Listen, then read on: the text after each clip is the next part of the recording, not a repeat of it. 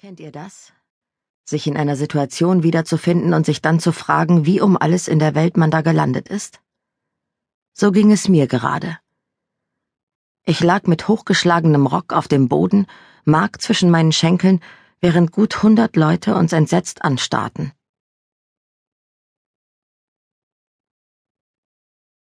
Wir sollten es tun. Ich versuchte möglichst überzeugend zu klingen, aber Mark sprang noch nicht wirklich darauf an. Er hörte mir ja kaum zu, so vertieft war er in das Getippe auf seinem Handy. Nicht einmal für den kurzen Weg vom Supermarkt zur Wohnung konnte er das lassen. Ich weiß nicht, Anna, sind wir denn schon so weit? gab er zu bedenken, ohne zu mir aufzusehen. Das war so typisch für ihn. Nie ließ er sich auf etwas ein, immer hielt er sich eine Hintertür offen. Dabei musste er doch wissen, wie wichtig mir die Sache war. Ich verstand echt nicht, warum Mark plötzlich einen Rückzieher machte. Stand er denn nicht zu unserer Beziehung? War ich für ihn vielleicht doch nicht mehr als eine der Tussis, mit denen er eine Zeit lang ins Bett gestiegen war? Dabei hatte ich ehrlich gedacht, das mit uns wäre etwas Besonderes. Schließlich war er es, der gesagt hatte, er würde mich lieben. Zum ersten Mal überhaupt hatte ein Mann das zu mir gesagt, und jetzt zierte er sich so. Ich zuckte möglichst gleichgültig mit den Schultern und wartete darauf, dass die Ampel auf grün schaltete. Ich wollte nicht, dass er sah, wie enttäuscht ich war. Mit Wut im Bauch presste ich den Fuß aufs Gaspedal und betete, dass meine alte Mühle den Heimweg noch schaffen würde. Leider hatte die mehrwöchige Fahrpause der Rostlaube von Auto auch nicht geholfen. Die Motorwarnleuchte zeigte immer noch ein Problem an, und das Ruckeln beim Beschleunigen hatte sich sogar noch verschlimmert. Schon komisch, mir tat eine Pause doch immer gut. Eine Hochzeit, Annalein? Mal ehrlich, ist es dafür nicht noch viel zu früh? Griff er schließlich das Thema unseres Streitgesprächs wieder auf. Guter Gott, er klang ja wie jemand, der panische Bindungsangst hatte. Dabei lief es zwischen uns doch erstaunlich gut, zumindest in meinen Augen, was vielleicht auch daran lag, dass wir gute 50 Prozent unserer Zeit miteinander im Bett verbrachten. Ich ernährte mich nur noch von Schokodrops und Liebe.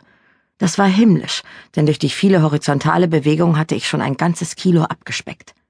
Sogar meine Jogginghose schlabberte seit einigen Tagen. Zuerst hatte ich gedacht, das Gummiband wäre gerissen, aber nein, ich hatte wirklich abgenommen. Sollte ich mich gleich vorsorglich für die nächste Staffel von Germany's Next Topmodel bewerben? Bist du sauer? fragte Mark, als ich nicht antwortete. Aber was sollte ich schon sagen? Mensch, Mark, du bist doch sonst kein solcher Schisser, fuhr ich ihn an. Gutes Essen, jede Menge Alkohol und hübsche Mädchen in kurzen Kleidern. Normalerweise seid ihr Kerle doch scharf auf sowas. Woher willst du das denn wissen, Annalein? Deine letzte Beziehung fällt doch in die Steinzeit zurück, und da waren die Kerle eben etwas anders. Und ich, ich bin eh wie die anderen. Ah ja, der Kotzbrocken kommt mal wieder zum Vorschein. Ich hatte mich schon gefragt, wo du ihn so lange versteckt hattest. Mark grinste. Du hast halt echt beschissene Laune. Liegt es daran, dass ich gestern Abend so lange im Büro war? Normalerweise sind Frauen ja nur bissig, wenn sie unbefriedigt sind. Also, Annalein, bist du unbefriedigt? Seine Spottbraue hatte schon beinahe seinen Haaransatz erreicht, und sein suffisantes Grinsen machte mich erst recht wütend. Schließ doch bitte nicht von all deinen hirnlosen Betthäschen auf mich. Mark lachte und legte seine Hand auf meinen Oberschenkel. Würde ich nie, denn keine von denen hat ja den scharlachroten Abdruck eines Pfannenwenders auf dem Allerwertesten. Idiot! Das war es, Annalein. Das war der Moment, in dem ich wusste, dass ich dich haben muss. Du bist echt dämlich, Mark. Hör auf damit. Du weißt, wie schrecklich das war. Ich lenkte den stotternden Wagen den Berg hinauf und parkte wie immer unter der Ulme vor dem Haus. Das gesammelte Laub des letzten Herbstes steckte noch in den Lüftungsschlitzen, weshalb ständig die Scheiben anliefen, aber im Moment war ich zu geizig, die Karre wieder in Schuss bringen zu lassen. Ich hätte den Geldsegen, den eine Modelkarriere mit sich bringen würde, wirklich gut gebrauchen können. Besonders, weil ich wohl oder übel meinen Job würde aufgeben müssen, denn wie es aussah, plante mein Chef eine Fusion unserer Kanzlei mit der von Fotzen Harald. Und das konnte ich unmöglich überleben. Darum musste ich entweder einen langen, unbezahlten Urlaub einlegen oder mir bei Gelegenheit einen neuen Job suchen vielleicht in der Arktis, denn dort würde ich hoffentlich keinem der Spinner über den Weg laufen, mit denen ich mich bei der Suche nach meinem ganz persönlichen Mr. Grey getroffen hatte. Da Modeljobs in der Arktis aber vermutlich so rar waren wie dominante Milliardäre auf Dating-Webseiten, und ich weiß, wovon ich spreche, würde das Auto wohl weiterhin auf die lebenserhaltende Reparatur warten müssen. So schrecklich kann es nicht gewesen sein. Es hat dich immerhin zu mir geführt. Riss mich Mark aus meinen Grübeleien. Sei dir nur nicht so sicher, dass ich auch bei dir bleibe, Mark. Vielleicht war es nur der Schock auf all die Spinner aus der Online-Partnervermittlung, der meine Wahrnehmung etwas verschoben hat. Könnte ja sein, dass ich dich nur gut finde, weil die anderen Typen noch viel schlimmer waren. Das kleinste Übel, sozusagen. Wenn dir nach etwas Größerem ist, dann viel Spaß mit dem Riesenpimmel, den du auf dem Fensterbrett stehen hast. Ich spürte, wie ich rot wurde, als er meinen Vibrator-Fehlkauf zur Sprache brachte, aber nach allem, was ich in den letzten Wochen erlebt hatte, war Prüderie wohl fehl am Platz. Oh, Mark, das ist echt jämmerlich. Ich weiß genau, was du vorhast.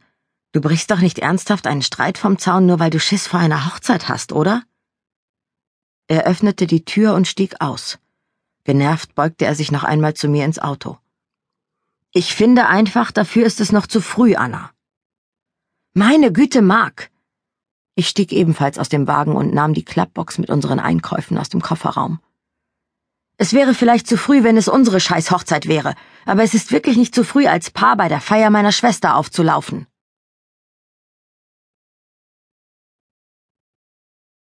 Nach dem Streit mit Mark verkroch ich mich in meinem Zimmer und leerte meine Notration Schokodrops, die ich immer in meinem Nachttisch liegen hatte.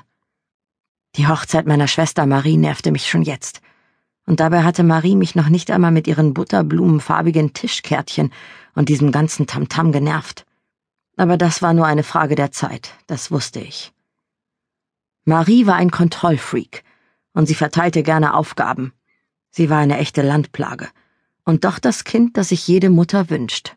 Schön, klug und als Psychologin super erfolgreich, was dazu führte, dass sie zusammen mit meiner Mutter jeden meiner Schritte und jede meiner Taten analysierte. Irgendwie gelang es ihr dabei immer, mich als total verschroben hinzustellen. Nicht, dass ich das nicht wäre, aber sie mussten das ja nicht ständig ausdiskutieren. Ich ging ihr, wo immer ich konnte, aus dem Weg, denn ich kam mir in ihrer Nähe vor wie ein Frosch auf dem Seziertisch. Ich ließ mich aufs Bett fallen und grapschte dabei nach der Einladung auf meinem Schreibtisch. Vielleicht war es ein kleiner Anflug von Neid, der mich die Nase über das elegante Büttenpapier krausziehen ließ. Vielleicht war es aber auch der zarte Duft nach Veilchen, der dem Papier entstieg. Das allein war doch schon too much, oder nicht? Blattgold veredelte die Vorderseite, auf der sich ein Foto des glücklichen Paares befand. Marie und Klaus in erhabener Pose. Das Bild hatte mit Leidenschaft oder Hingebung nichts zu tun. Es zeigte nur zwei Menschen, die einen Plan hatten. Einen Plan vom Leben. Ich schnaubte missmutig. Wo war mein Plan vom Leben? Wo lag meine Zukunft? Ich hatte nicht den blassesten Schimmer. Mark hörte in seinem Zimmer Musik, und ich rollte mich frustriert auf den Rücken. Mark war, überraschenderweise, ein wirklich toller Kerl nur stand er nicht gerade auf Bindungen. Er war eher der Typ Hochzeitscrasher als der Typ Bräutigam. Nicht, dass ich ans Heiraten dachte, obwohl ich natürlich schon ans Heiraten dachte. Das war ja klar. Ich war immerhin eine Frau. Meine Uhr tickte, wenn auch leise. Und dass der Zeiger dieser Uhr nun in Richtung Hochzeit deutete, war überhaupt nur Maries Schuld. Mit ihrer vollkommen überzogenen Einladung zu ihrer totschicken und mega romantischen Hochzeit am Starnberger See streute sie quasi ein ganzes Salzfass in meine Wunde. Die Wunde der ewigen Singlefrau. Aber ich war verdammt nochmal kein Single mehr. Ich hatte Mark, der mich auf diese verdammte Hochzeit begleiten würde, ob er wollte oder nicht. Die Hochzeit war erst in vier Wochen, aber ich stand jetzt vor der schwierigen Entscheidung, auf der Einladungskarte anzukreuzen, ob ich allein oder in Begleitung kommen würde allein oder in Begleitung. So einfach sich das anhörte, so entscheidend war dieses Kreuz auf der Karte. Ich war bisher immer allein gekommen. Zu jedem erdenklichen Anlass in den letzten Jahren hatte ich mir die gleichen Reden anhören dürfen. Die arme Anna bekam keinen ab, aber das hatte sich doch geändert, und darum musste Mark einfach mitkommen. Er war doch das Symbol meines neuen, sexy, kühnen Lebens. Warum also stellte er sich nur so doof an? Wäre ja noch schöner, wenn ich mich mal wieder allein auf eine der unvergesslichen Familienfeier begeben müsste. Ich zog noch immer genervt meine Nachttischschublade auf und hoffte auf ein zweites Päckchen Schokodrops, aber vergeblich. Nicht einmal das hatte ich.